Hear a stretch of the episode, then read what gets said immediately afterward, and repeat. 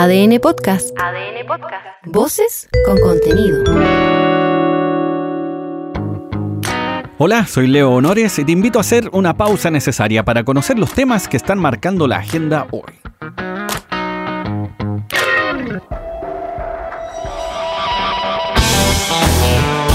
Estamos casi casi a mitad de mes. Lo sospeché desde un principio. Y por lo mismo, en una etapa clave para las compras de fin de año. Yo que tú empiezo con eso ahora, antes de que sea demasiado tarde.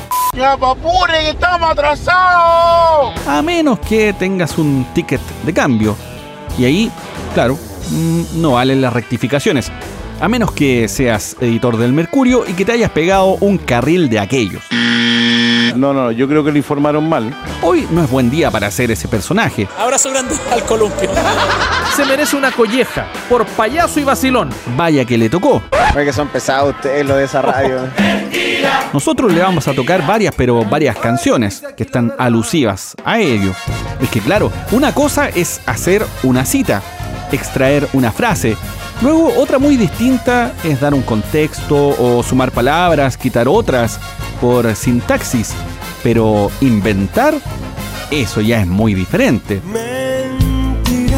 Por ahí Shakespeare en su minuto lo hizo, ¿ah? Pura falacia, oye. inventaba hasta palabras. Influyó en el idioma inglés como nadie. Pero esas son palabras mayores. Esto, esto es otra cosa. Eso es mentira, tal cual. Mentira. Y esas malas artes en los tiempos actuales no son como antes, pues. En los locos 90, en los 80, ni hablar. Ahí la prensa escrita, ¡fuf! Olvídate, pues. Decía de todo. Pero no todos eran malos. Había algunos casos bastante decentes también. Pero en la época digital, el camino para pillar una mentira, una sacada de contexto o una triquiñuela es muchísimo más corto. Tú eres un periodista de izquierda sesgado. Tanto que la diputada Carol Cariola publicó en sus redes sociales las respuestas completas que dio al diario de Agustín para comparar con lo que se había publicado. La diferencia era notable, notabilísima, Empezó de nuevo el festival de mentiras. tanto que el Mercurio tuvo que publicar una rectificación. Una vergüenza nacional. Vergüenza, vergüenza. Lo jodido es que aún así se instaló una frase que no fue dicha. Se comprobó empíricamente la pancarta estudiantil visionaria de los 60. Pero es lunes. Vamos a hacernos de ánimo. Los chilenos verdaderos, los falsos, la gente correcta y los incorrectos también. Esto es preocupante, pero no es preocupante. Mira el contrasentido. Otro de los temas instalados, y que, que mal que haya sido así, es la seguidilla de secuestros. Algunos secuestran la verdad, otros a personas, y estos delitos han aumentado notoriamente. De acuerdo con datos entregados por la VIPE Antisecuestro Metropolitana de la PDI, en el 2019 la cantidad de secuestros reales fue de 16, una cifra muy distante a los 46 del 2022. ¿Qué está pasando? Esta es Pilar Lizana, especialista en seguridad, crimen organizado y narcotráfico. Hoy día ya cuando empezamos a hablar de secuestros y secuestros extorsivos, ya estamos viendo un crimen organizado mucho más instalado en Chile. De todas maneras estamos preparados porque nuestras instituciones sí están funcionando. Sí vemos acciones de la policía que tienen frutos, sí vemos a los jueces y fiscales trabajando para ello, pero eh, para poder enfrentar el crimen organizado necesitamos que el Estado en conjunto lo enfrente. La pregunta de cajón aquí es, ¿qué margen de acción hay? ¿Es ya un fenómeno instalado? ¿Hay capacidad de inteligencia policial suficiente? Este es el diputado de la UDI e integrante de la Comisión de Seguridad Pública, Henry Leal. Hemos pasado la línea roja. Llegaron los secuestros con pagos de recompensa, con un muy mal manejo de parte del gobierno. El gobierno tiene la obligación de tomar medidas urgentes ahora. El gobierno y el Poder Judicial, el Ministerio Público, para combatir este flaquelo. Y tenemos que estar disponibles, el Congreso, para legislar urgentemente, antes que sea demasiado tarde. Tenemos que enfrentar el secuestro ahora.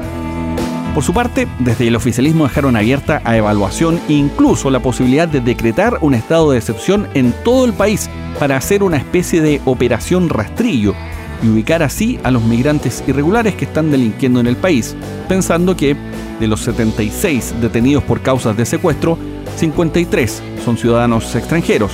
Ahora, esto quizás puede funcionar una vez, hacer ese despeje, pero luego, si el control fronterizo no es eficiente, es cosa de tiempo para que vuelva a ocurrir.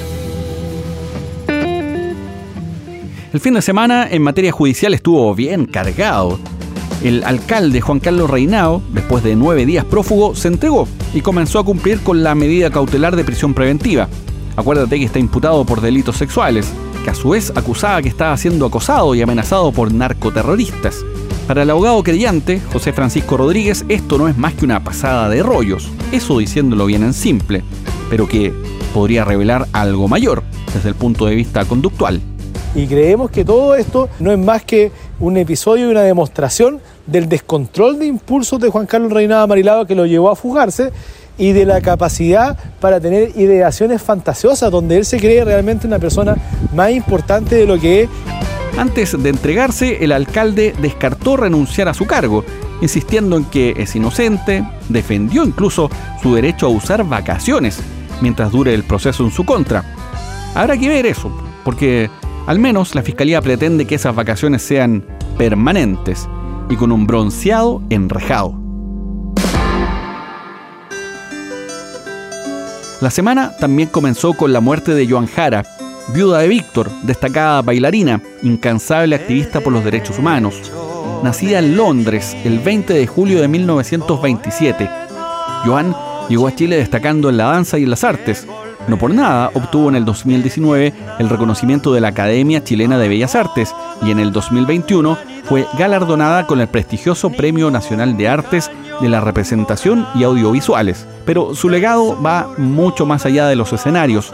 Joan Jara fue una defensora incansable de los derechos humanos y la democracia, fundadora de la Fundación Víctor Jara, dedicada a preservar y difundir la obra de este reconocido cantautor.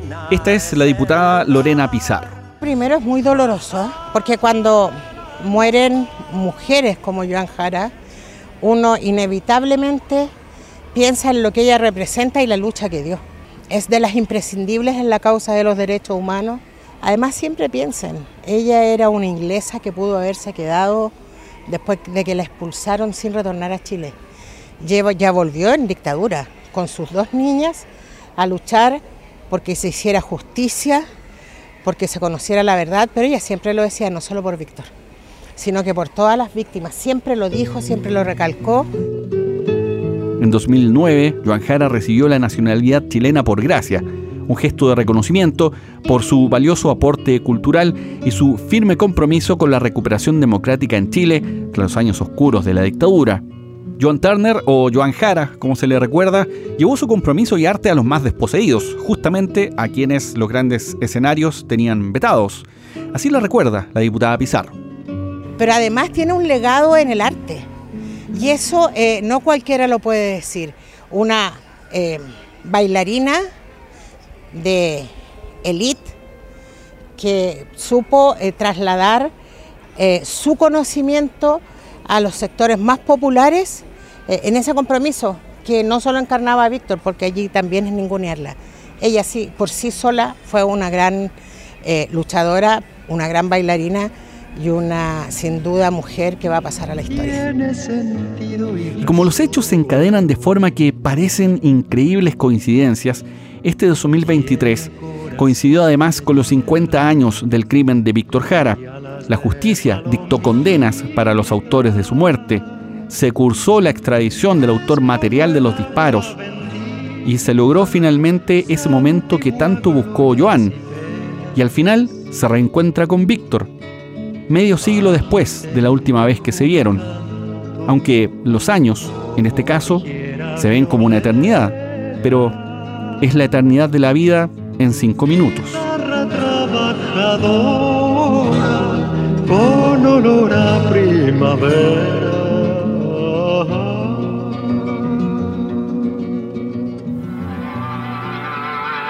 Y no es la idea comenzar la semana preocupados, pero los casos de COVID están subiendo otra vez. En las últimas semanas se han registrado un aumento de los contagios de 91% respecto del mismo periodo de octubre. Según el último informe epidemiológico correspondiente a la semana del 29 de octubre al 4 de noviembre, los casos de COVID promediaron 500 por día, acumulando un total de 3.500 con una positividad del 4,8% y la cifra de 41 personas fallecidas. A primera vista uno podría pensar que son cifras más bien bajas si las comparamos con los días más complicados de la pandemia, pero si vemos esto con la misma fecha del 2022, las cifras se triplicaron. ¿Por qué? Escucha al epidemiólogo y ex ministro de Salud Álvaro Grasso. Esta cultura sanitaria se ha visto disminuida. Hay menos eh, prevención y lo que eh, debiéramos estar eh, eh, y asumiendo en, en esta etapa del ciclo infeccioso. El COVID llegó para quedarse. En Argentina la próxima semana hay elecciones. La segunda vuelta será el domingo 19 y en el último debate de ambos candidatos, Javier Milei y Sergio Massa, no se guardaron nada. Se dieron con todo. Oiga. Y tú haz lo mismo. Si te gustó este capítulo, dale like, coméntalo, dale tu voto. ¡Apruebo! Claro que este no es secreto, lo verá el dios algoritmo, para hacer aún más visible este podcast y poder seguir creciendo. Si no te gustó, coméntalo igual, no te guardes nada. Acá recibimos todo. Como diría un amigo, para allá va la cosa. Pero volviendo a la política trasandina, Javier Milei dijo lo siguiente en el debate. Soy especialista en temas de crecimiento económico con y sin dinero. Por lo tanto, sé cómo hacer crecer a una economía, sé cómo crear puestos de trabajo, puestos de trabajo de calidad con buenas remuneraciones, sé cómo terminar con la pobreza, sé cómo terminar con la indigencia y sobre todas las cosas, sé cómo exterminar de una vez por todas el cáncer de la inflación. Somos la fórmula ideal para terminar con los problemas que hoy aquejan a la Argentina, que tiene que ver con el estancamiento, con la inflación y con la inseguridad. Que es imposible cambiar la realidad haciendo las mismas cosas, porque una Argentina distinta es imposible con los mismos de siempre. En eso de ser especialistas en crecer con y sin dinero, podíamos collerearle, sobre todo a esta altura del mes, porque en lo formal no hay muchas alternativas más que el endeudamiento, o bien la liquidación de bienes o activos incluso para generar lucas, eso llevándolo a un nivel superlativo si hablamos de la administración de un país, por supuesto. Ahora, si hubiera una fórmula sin hacer pebre al bolsillo, cuéntenla. Pero, por supuesto que no tardó la respuesta de parte de Massa. Este trató de mentiroso a Milei respecto a los distintos puntos económicos, entre esos la posible dolarización del país, la eliminación de subsidios y bueno, como los vecinos del otro lado de la cordillera son ingeniosos para discutir, se generó una perla. Hubo una respuesta incluso con una alusión a Pinocho. Desgraciadamente, a lo largo de toda la campaña escuchamos a este candidato hablar de motosierra eliminando subsidios que representan, entre otras cosas, la suba del 300% de las tarifas, que representan, entre otras cosas, la eliminación de los programas de atención contra el cáncer. ¿A cuál le creemos? ¿Al que mintió en lo de Feynman o al que miente esta noche?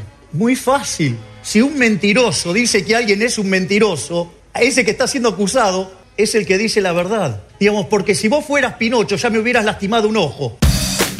Por ahora, de acuerdo a las encuestas, siguen ambos candidatos virtualmente empatados y el vecino país sigue completamente embelesado a su vez por la ola de Swifties que repletaron el estadio de River Plate en las últimas horas. Así arrancó la semana.